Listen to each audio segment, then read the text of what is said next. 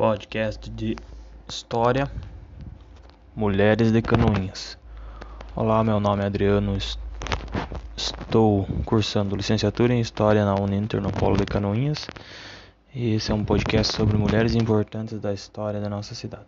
Escolhi, fal escolhi falar sobre a doutorada Erletrich e a professora Maria de Lourdes Bremer. As mulheres foram e continuam sendo peças importantes para a história nos